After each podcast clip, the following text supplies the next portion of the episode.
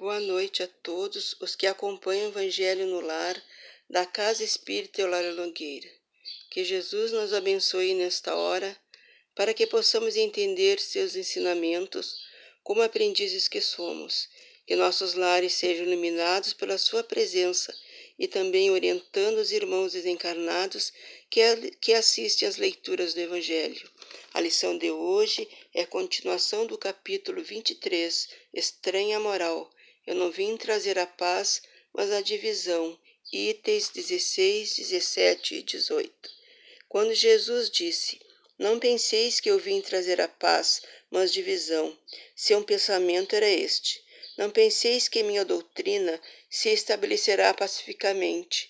Trará lutas sangrentas, nas quais meu nome será o pretexto, porque os homens não me terão compreendido ou não me terão desejado compreender-me. Os irmãos separados por sua crença tirarão a espada um contra o outro e a divisão reinará entre os membros de uma mesma família que não tiverem uma mesma fé. Eu vim trazer fogo à terra para limpar a dos erros e dos preconceitos, como se põe fogo no campo para destruir as ervas daninhas. E desejo que se acenda para que a depuração aconteça prontamente, pois desse conflito a verdade sairá triunfante. A guerra sucederá à paz, ao ódio entre partidos, à fraternidade universal, às trevas do fanatismo, à luz da fé esclarecida então, quando o campo estiver preparado, eu vos enviarei o Consolador, o Espírito de verdade, que virá restabelecer todas as coisas, ou seja, que fazendo conhecer o verdadeiro sentido de minhas palavras, que os homens, mais esclarecidos, poderão enfim compreender. Encerrará a luta fratricida que, que divide os filhos de um mesmo Deus.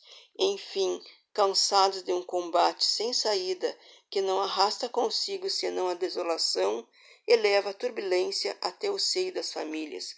Os homens reconhecerão onde se encontram seus verdadeiros interesses, tanto deste mundo quanto do outro.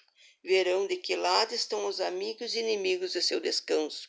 Então, todos virão abrigar-se sob a mesma bandeira, a da caridade, e as coisas serão restabelecidas na terra, conforme a verdade e os princípios que eu vos ensinei. O Espiritismo vem realizar no tempo determinado as promessas do Cristo. No entanto, não pode fazê-lo sem destruir os abusos. Como Jesus encontra à frente de seus passos o orgulho, o egoísmo, a ambição, a cupidez, o fanatismo cego, que, assolados em sua última trincheira, tentam barrar-lhe o caminho e suscitam-lhes entraves e perseguições.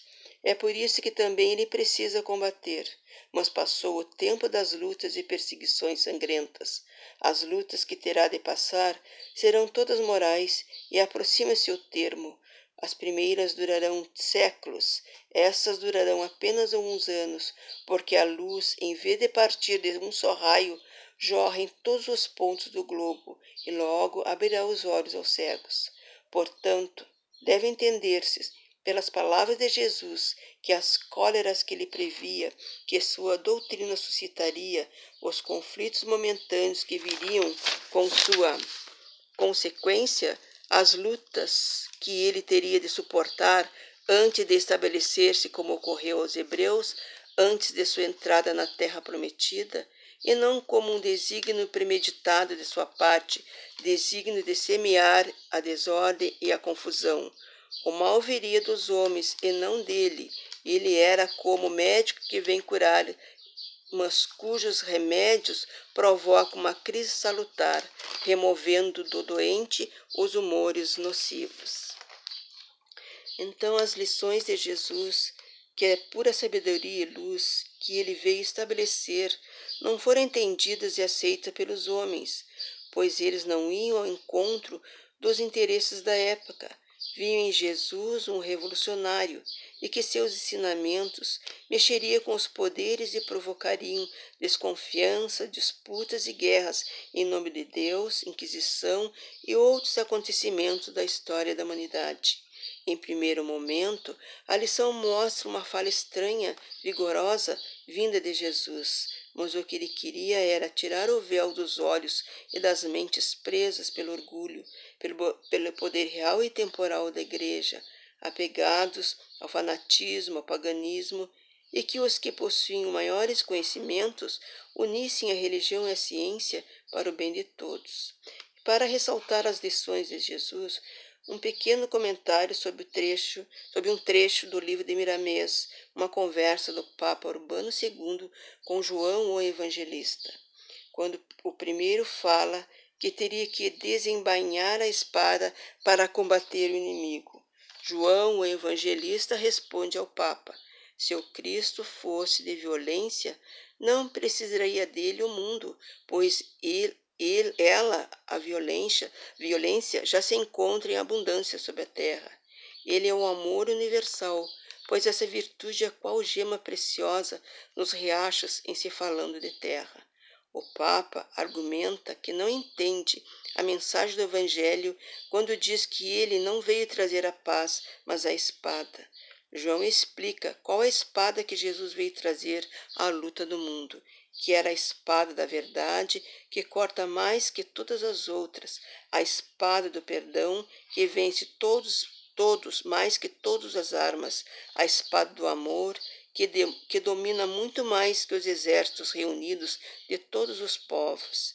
Então podemos compreender que Jesus sabia de tudo que suas ideias provocariam, mas que o homem um dia compreenderia a sua essência e enviou o Consolador prometido para estabelecer verdades, estabelecendo a paz e o entendimento entre as ideologias. A paz é de cada um. Se cada um unir aos outros sentimentos bons, ela se transformará em amor, caridade, solidariedade e fraternidade entre os povos.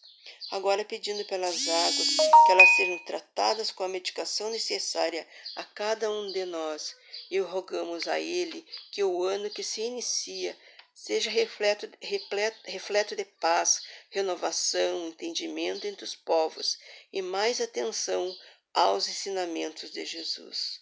Jesus, o maior missionário que transitou pelo nosso planeta, veio instituir os fundamentos do reino de Deus, que poderíamos definir como a realização do bem no coração humano. Há mais de dois mil anos, o Mestre espera pela colaboração dos homens em favor dessa divina edificação, cujos alicerces estão contidos na excelência de suas lições e na grandeza de seus exemplos. E que assim seja, e uma boa noite a todos.